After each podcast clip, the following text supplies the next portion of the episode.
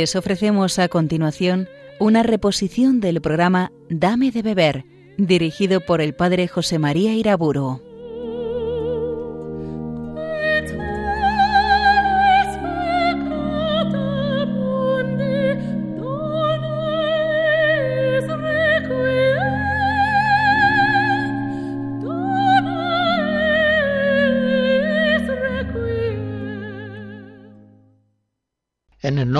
Padre, del Hijo y del Espíritu Santo.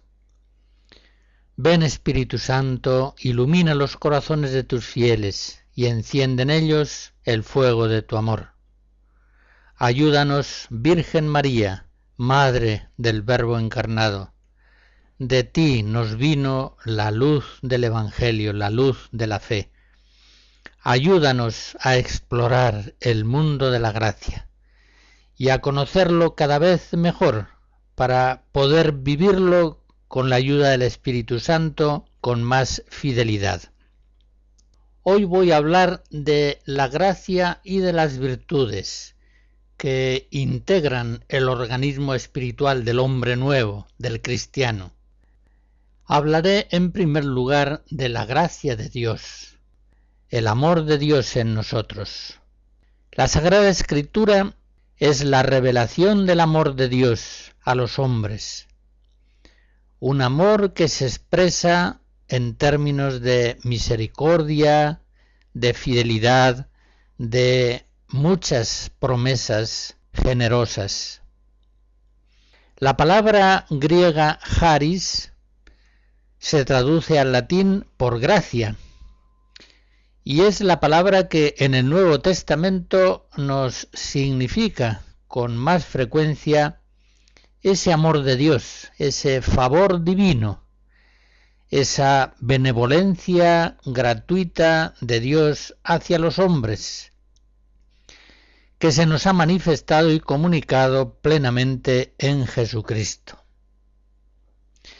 El tema de la gracia es un tanto difícil cuando queremos explicarlo. Será más fácil en sus aspectos bíblicos, pero puede tener algunas complicaciones cuando entremos a explicarlo a la luz de la teología especulativa. Yo pido a los oyentes que pongan su mejor atención y buena voluntad aunque les cueste un poco seguir las explicaciones, aguanten sin desengancharse, porque realmente tener un conocimiento profundo y preciso sobre lo que es la gracia nos ilumina muy grandemente los aspectos diversos de la vida espiritual cristiana. La gracia es un estado de vida, es una vida nueva, una vida sobrenatural, recibida de Dios como don, es decir, como gracia. Es el Padre, nos dice San Pablo al comienzo de la carta de los Éfesos, el que nos ha hecho gratos en su amado. Efectivamente, la gracia de Dios nos libra del pecado, y nos da la filiación divina. Romanos 4:16. Podemos considerar también la gracia como una energía divina, como una fuerza de Dios en nosotros, que por obra del Espíritu Santo ilumina nuestras mentes y mueve eficazmente nuestras voluntades. Por la gracia podemos negar el pecado del mundo, podemos liberarnos de esa cautividad condicionante del mundo en que vivimos y podemos vivir santamente.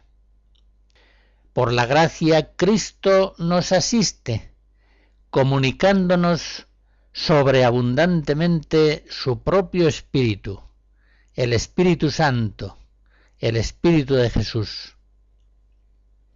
En la gracia nuestra debilidad se hace fuerza. Y como dice San Pablo, en el colmo de la debilidad nuestra se manifiesta al máximo la fuerza de la gracia de Cristo. 2 Corintios 12. La gracia es pues una energía estable que potencia en nosotros la vida espiritual y que incluso nos impulsa para ciertas misiones y ministerios especiales dentro de la vida de la Iglesia. Voy a hablar en primer lugar de la gracia santificante. La gracia santificante es una participación en la misma naturaleza de Dios. Es pues una cualidad sobrenatural inherente a nuestra alma, que en Cristo y por la comunicación del Espíritu Santo nos da una vida sobrenatural, por encima de las posibilidades naturales del hombre. Hay una distinción que conviene recordar antes de seguir adelante. Dios mismo es la gracia increada. Él es la gracia increada en cuanto que se nos comunica por amor y en cuanto que habita en nosotros como en un templo. Pero vamos a hablar ahora más especialmente de la gracia creada, de ese don físico permanente, permanente de suyo, lo podemos perder.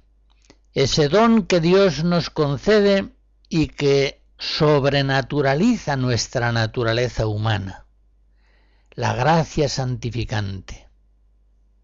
Gracia increada, es decir, Dios mismo, y gracia creada son dones inseparables Así se expresa, por ejemplo, en la oración del domingo cuarto del tiempo ordinario, donde decimos, Señor, tú que te complaces en habitar en los limpios y sinceros de corazón, concédenos vivir de tal modo la vida de la gracia que merezcamos tenerte siempre con nosotros. En esa oración litúrgica bellísima se nos está expresando como gracia increada, la presencia de Dios en nosotros, y gracia creada que sobrenaturaliza y transforma nuestro ser, van siempre juntas. En las pausas musicales hoy nos va a acompañar Juan Sebastián Bach con fragmentos de conciertos suyos para violín y orquesta.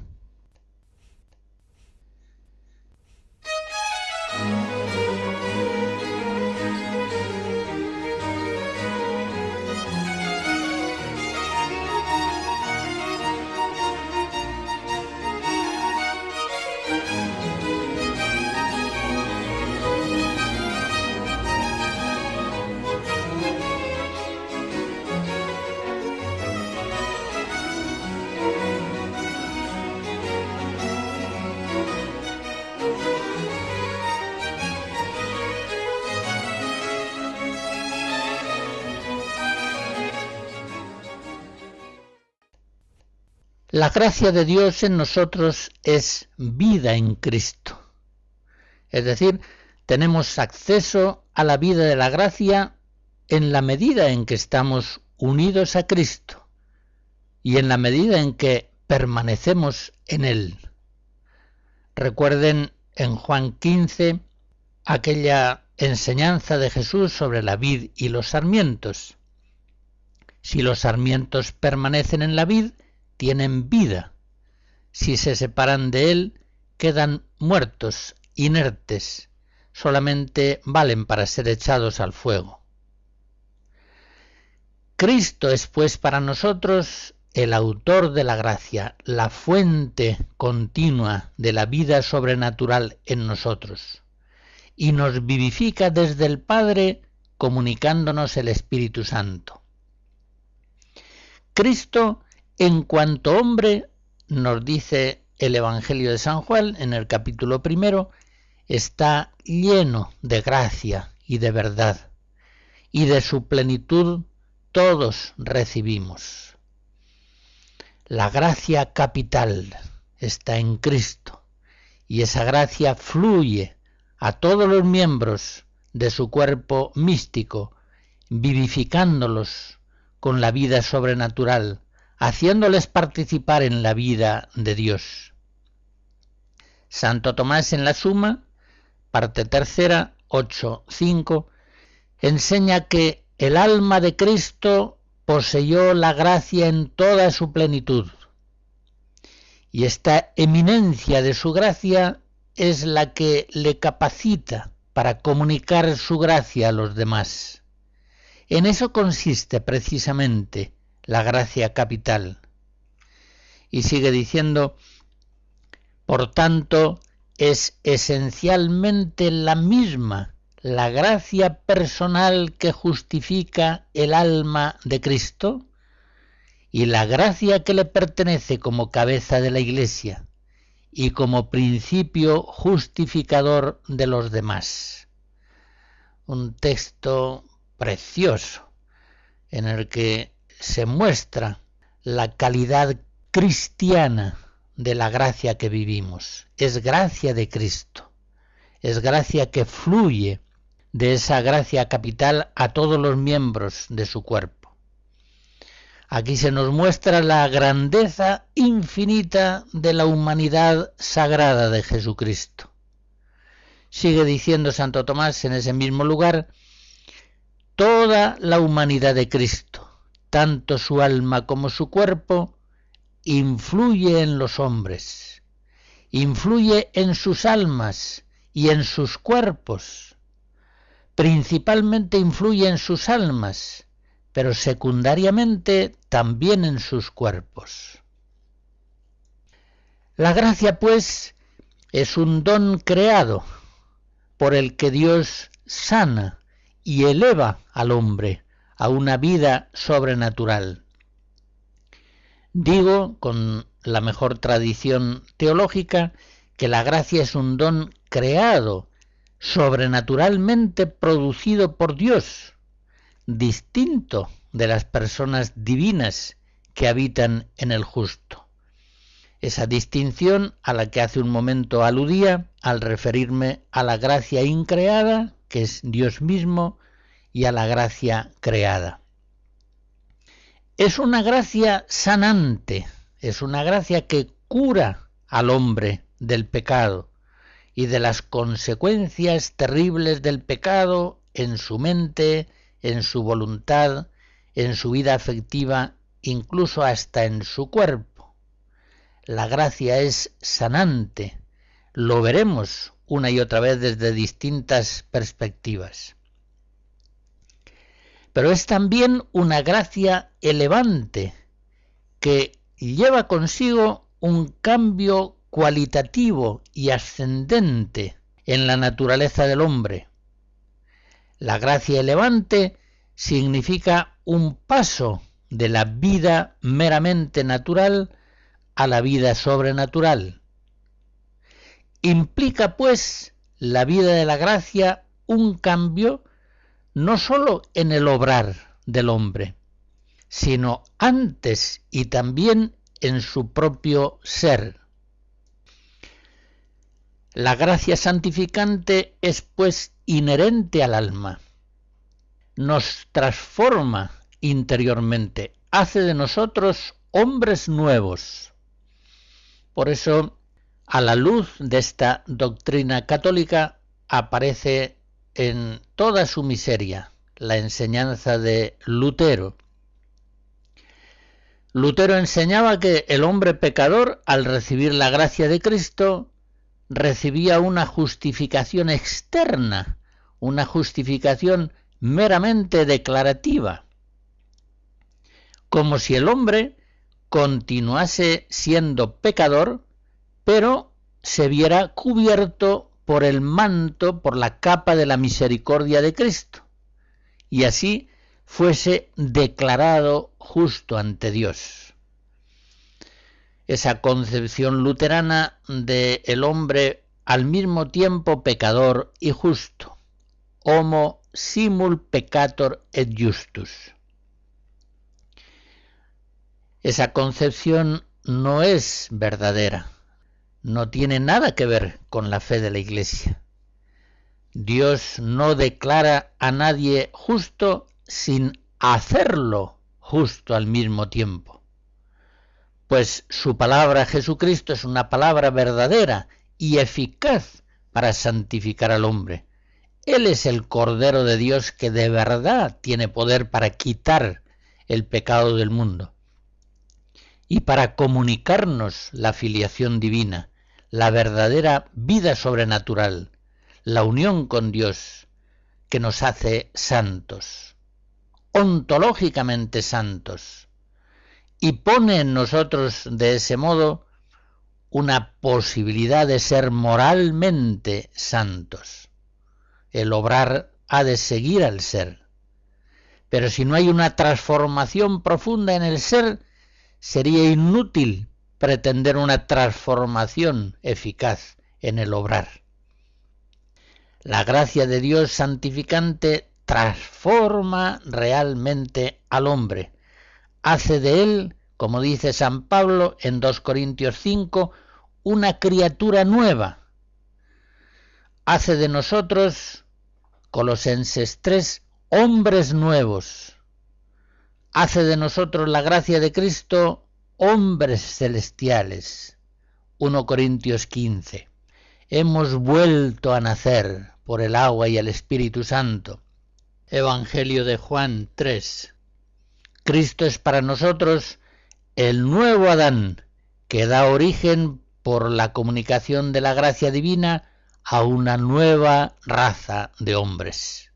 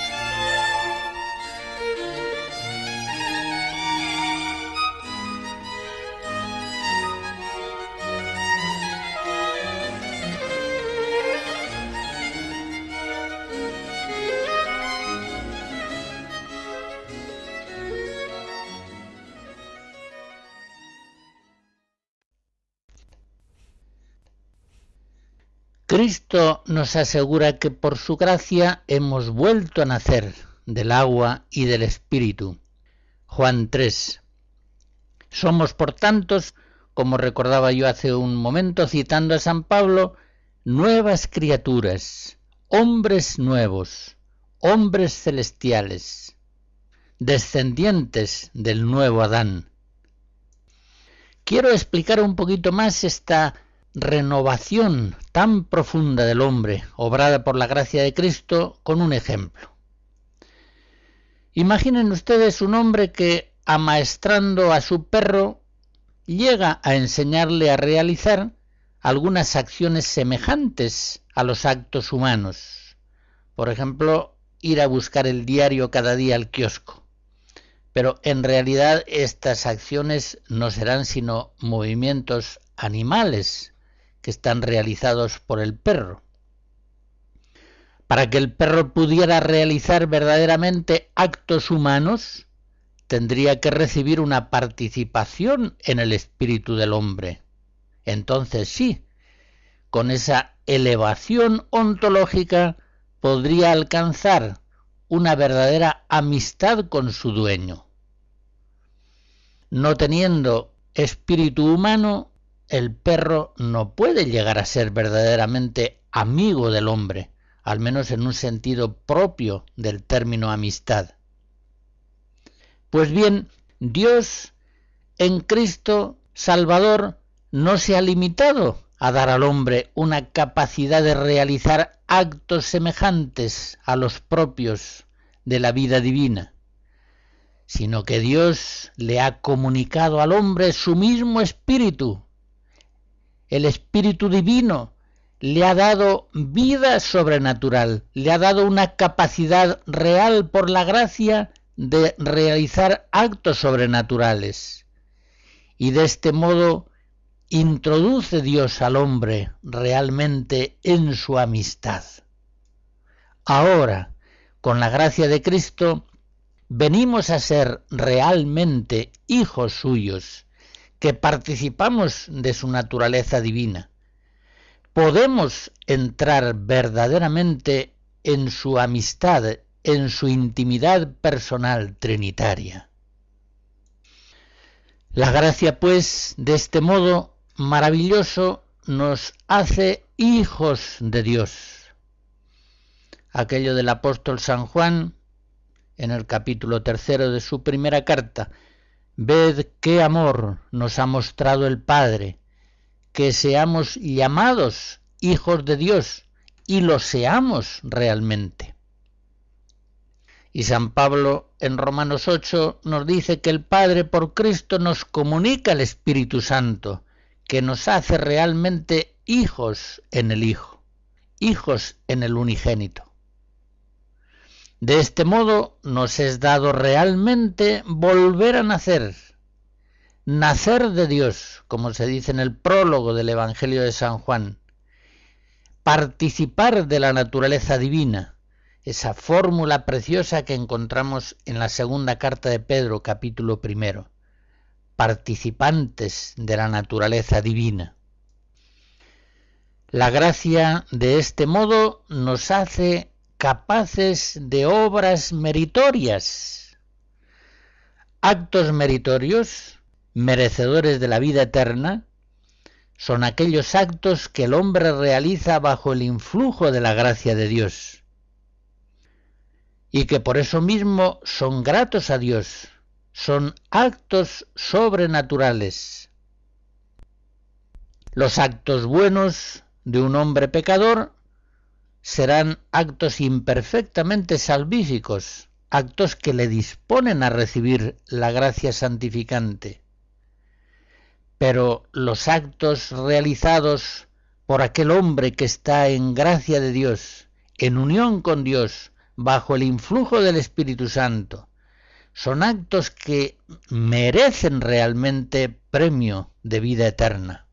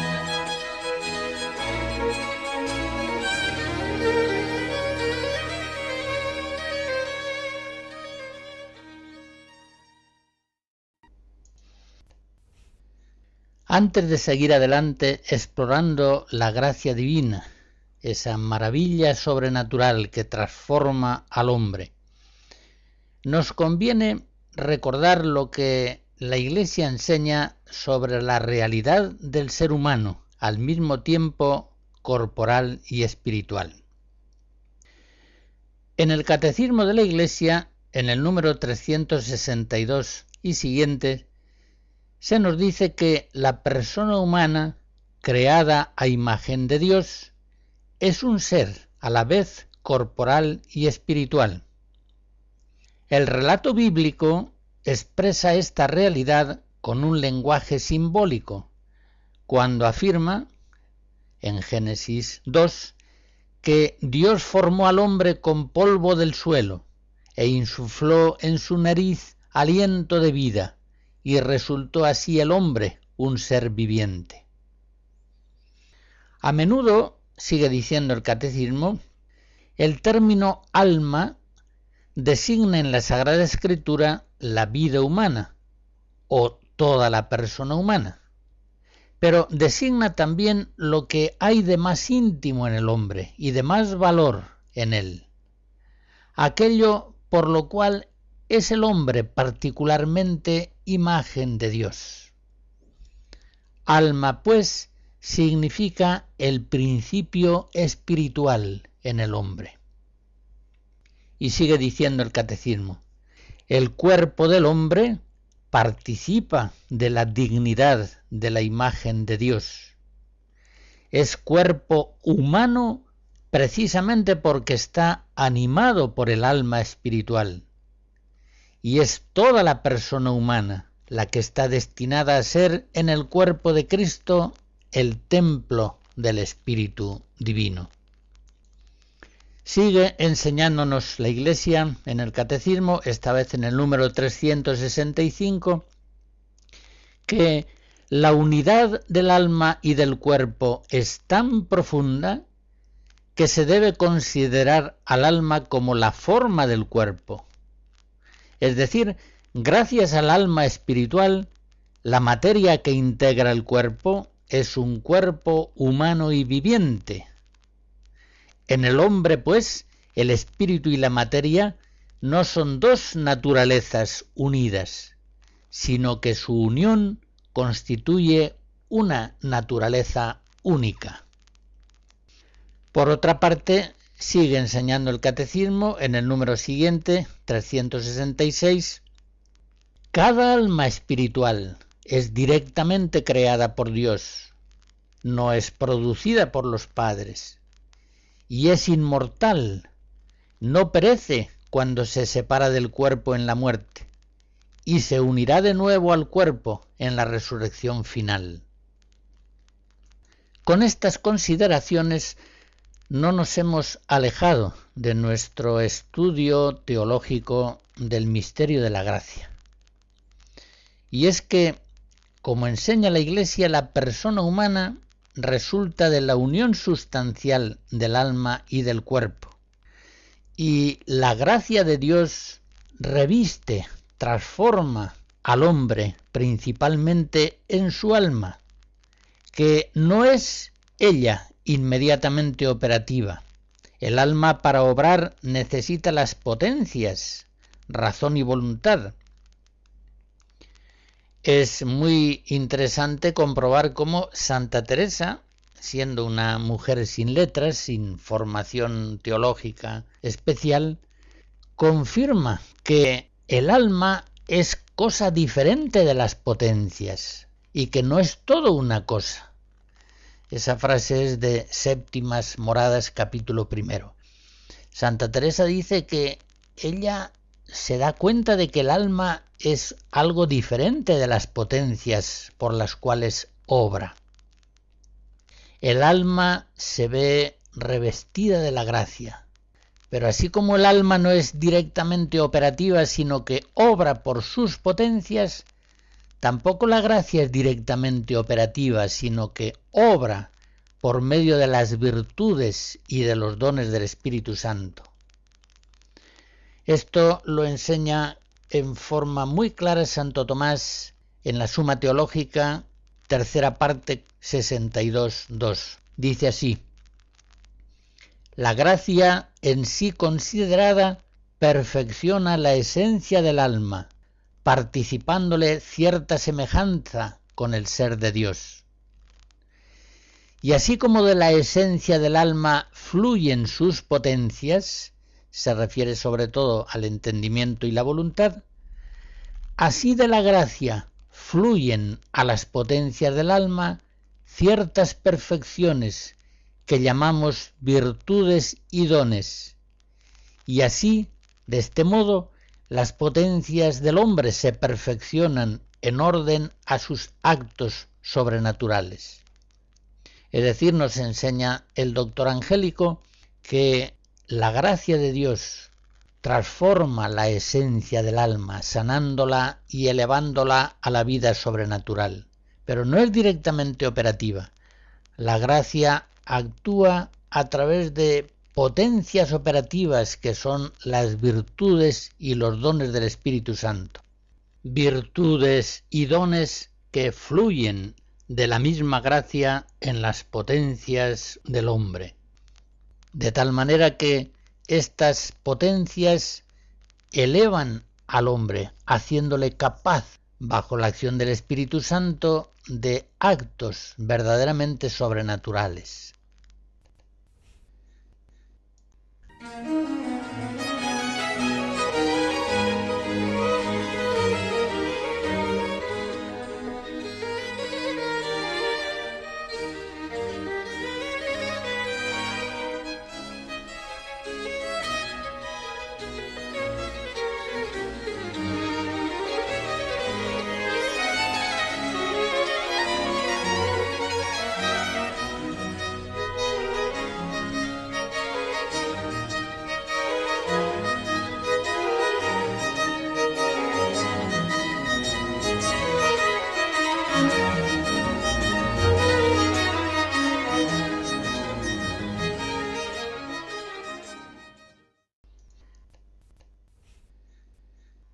Las virtudes sobrenaturales son hábitos operativos, infundidos por la gracia de Dios en las potencias del alma, que las dispone a éstas a obrar según la fe y según la caridad. Digamos pues que las virtudes vienen a ser como músculos espirituales. No olvidemos que la palabra virtus significa fuerza. Las virtudes son pues potencias, facultades espirituales que Dios pone en el hombre para que éste pueda realizar los actos propios de la vida sobrenatural con facilidad, con seguridad y prontitud. Sabemos que las virtudes unas son teologales, la fe, la esperanza y la caridad, y otras son virtudes morales, entre ellas las cuatro principales, que en cierto modo sintetizan todas las virtudes morales, son la prudencia, la justicia, la fortaleza y la templanza. Las virtudes sobrenaturales se distinguen por su esencia de las virtudes naturales.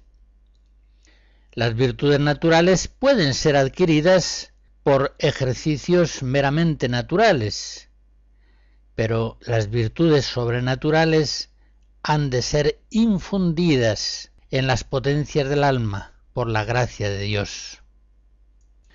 Pensemos, por ejemplo, en una virtud, la castidad.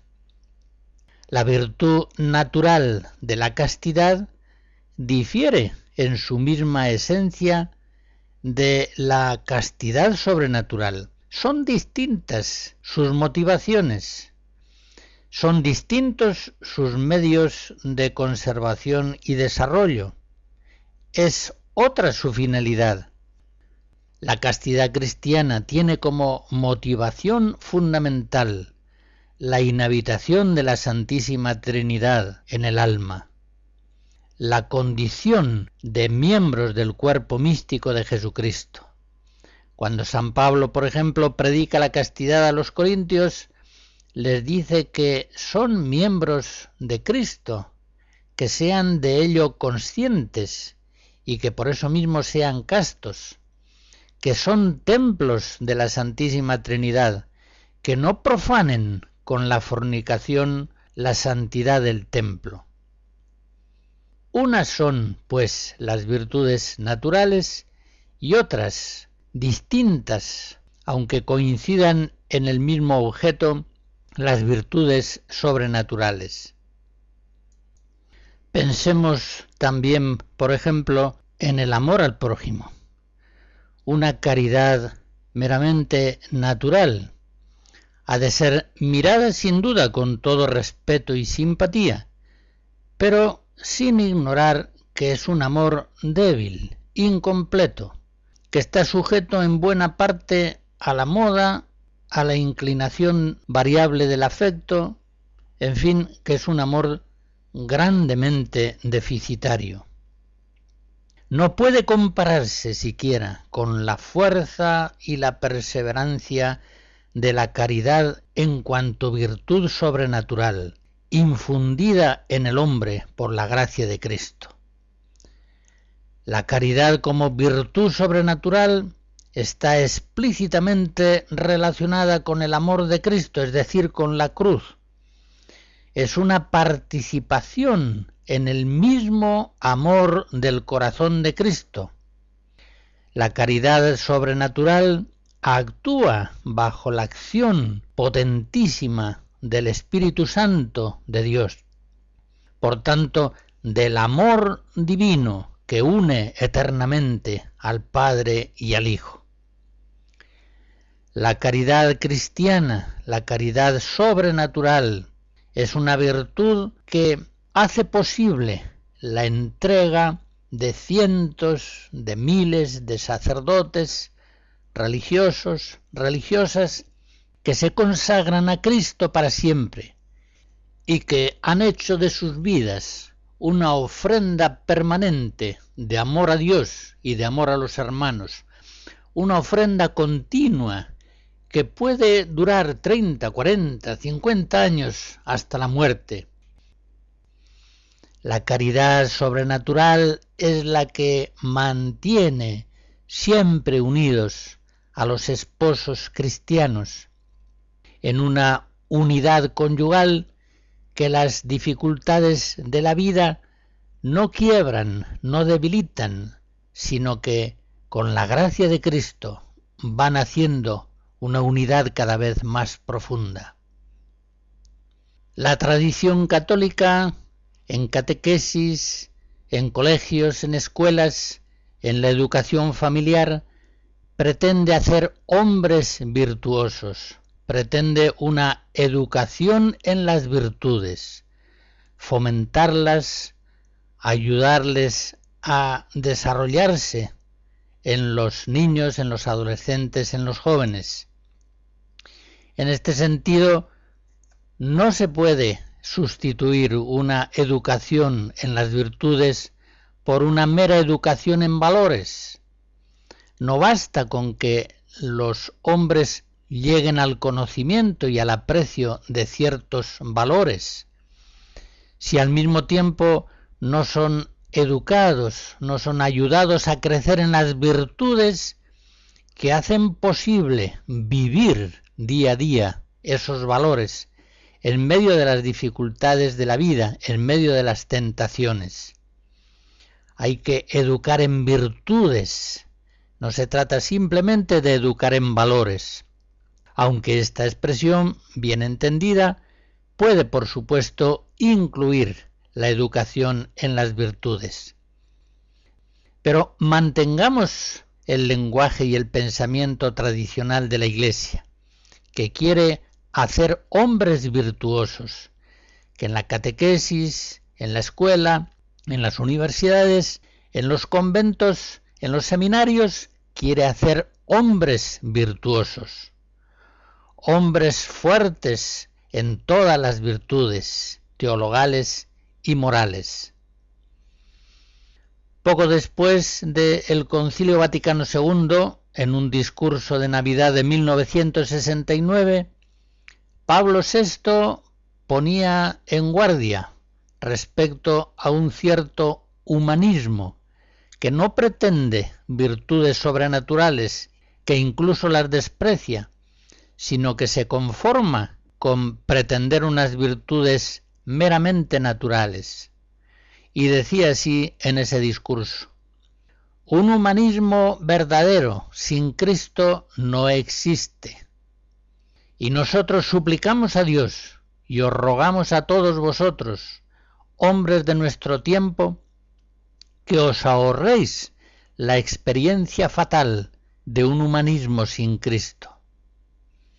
Sería suficiente una simple reflexión sobre la experiencia histórica de ayer y de hoy para convenceros de que las virtudes humanas desarrolladas sin el carisma cristiano pueden degenerar en los vicios que las contradicen. El hombre que se hace gigante sin la animación espiritual cristiana se derrumba por su propio peso. Carece de la fuerza moral que le hace hombre de verdad. Carece de la capacidad de juzgar y discernir acerca de la jerarquía de valores. Carece de razones trascendentales que motiven de un modo estable el ejercicio de estas virtudes. Y carece, en definitiva, de la verdadera conciencia de sí mismo, de la vida, de sus porqués y de su destino final.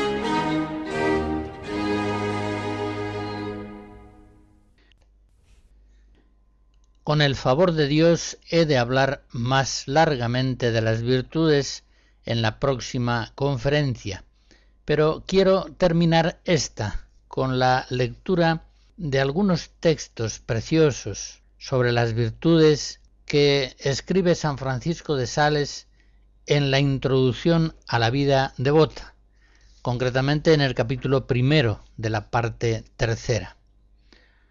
Allá nos dice este gran doctor de la Iglesia que el justo es como el árbol que está plantado sobre la corriente de las aguas y que da su fruto a su tiempo, por cuanto la caridad, regando un alma, produce en ella las obras virtuosas, cada una en su sazón.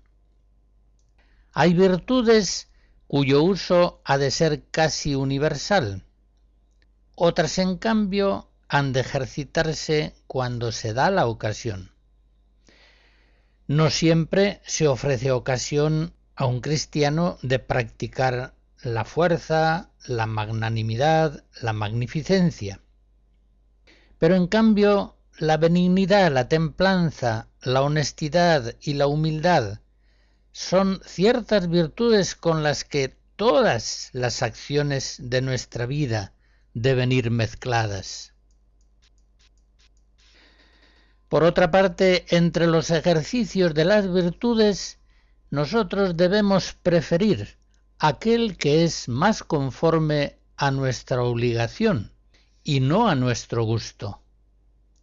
Los apóstoles, por ejemplo, que habían recibido de Cristo la misión de predicar el Evangelio, juzgaban que era inconveniente embarazarse en la atención del cuidado de los pobres, siendo este cuidado algo en sí tan excelente. Por eso eligieron y establecieron unos diáconos. Y es que cada estado ha de ejercitarse especialmente en algunas virtudes que le son más necesarias. Por otra parte, entre las virtudes que no miran a nuestra obligación particular, nosotros debemos preferir siempre las más excelentes y no las más aparentes. Nosotros debemos escoger las mejores virtudes y no las más estimadas. Tengamos también en cuenta que cuando nos sentimos combatidos especialmente por algún vicio, nos conviene abrazar la práctica de las virtudes que le son más contrarias, porque por este medio venceremos nuestro enemigo y no dejaremos de adelantarnos en todas las virtudes. Si yo me siento, por ejemplo, combatido por la soberbia o la cólera, conviene que en toda ocasión me incline y vuelva al lado de la humildad y de la afabilidad, encaminando a este fin todos los demás ejercicios como la oración, los sacramentos, la prudencia, la perseverancia, la templanza. De este modo el hombre virtuoso, habiendo emprendido el perfeccionarse en la virtud de que tiene más necesidad para vencer sus vicios, la debe fortalecer con el ejercicio de todas las demás virtudes. Cuánta sabiduría del Espíritu Santo hay en estas enseñanzas de San Francisco de Sales. Él nos ha recordado que hemos de dar una primacía a las virtudes más universales, la paciencia, la conformidad con la voluntad divina, el abandono en la divina providencia, la humildad, la benignidad, mientras que hay otras que solamente serán ejercitadas cuando surja la ocasión que las requiere. También nos ha dicho que hemos de dar una primacía a las virtudes que vienen exigidas por nuestra propia vocación, Cuántas veces nos ejercitamos en otras virtudes que son más de nuestro gusto, abandonando o descuidando aquellas virtudes que debemos ejercitarnos por la misión, por la vocación que hemos recibido de Dios. Nos ha dicho también que en principio hemos de preferir siempre las virtudes más excelentes, las virtudes más altas y mejores, y no atender especialmente a el ejercicio de aquellas otras que son más estimadas por la gente, que son más brillantes. Por último, nos ha recomendado que si estamos tentados de algún vicio, debido a nuestro carácter o a las circunstancias de vida en que nos hallamos, hemos de ejercitarnos muy especialmente en las virtudes más contrarias a ese vicio. Leo para terminar algunas observaciones que San Francisco de Sales hace sobre aquellos que valoran muy especialmente los carismas espirituales más extraordinarios, descuidando el ejercicio de las virtudes más necesarias, que a veces son las más humildes, Dice así en ese mismo lugar de la introducción a la vida devota. Hay ciertas cosas que muchos tienen por virtudes y que realmente no lo son. Me refiero a los éxtasis, elevaciones y otras tales perfecciones de las cuales hablan a veces ciertos libros que prometen levantar el alma hasta la contemplación pura intelectual. Pero ¿no ves tú que estas perfecciones propiamente no son virtudes? Son premios que Dios da a veces por las virtudes. O, por mejor decirlo, son vislumbres de las felicidades de la vida futura, que a veces se le figuran al hombre para hacerle desear los eternos bienes del paraíso. No, si Dios es servido de levantarnos hasta esas perfecciones angélicas, vendremos a ser efectivamente buenos ángeles. Pero mientras las esperamos, ejercitémonos simple, humilde y devotamente en las pequeñas virtudes, como la paciencia, la mansedumbre, la mortificación de corazón, la humildad, la obediencia, la pobreza, la castidad, la benignidad para con el prójimo, el llevar con paciencia sus imperfecciones, la diligencia y el santo fervor en las cosas del servicio divino. Este Rey de la Gloria no recompensa a sus criados según la dignidad de sus oficios, sino según el amor y la humildad con que los ejercitan.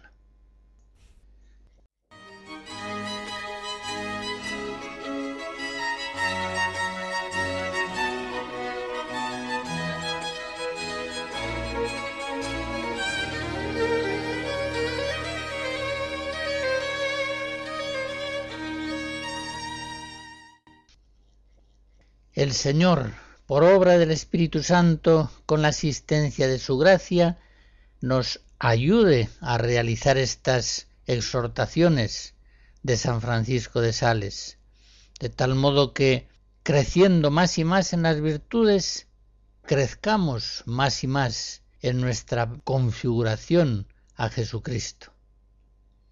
La bendición de Dios Todopoderoso, Padre, Hijo y Espíritu Santo, descienda sobre ustedes y les guarde siempre. Amén.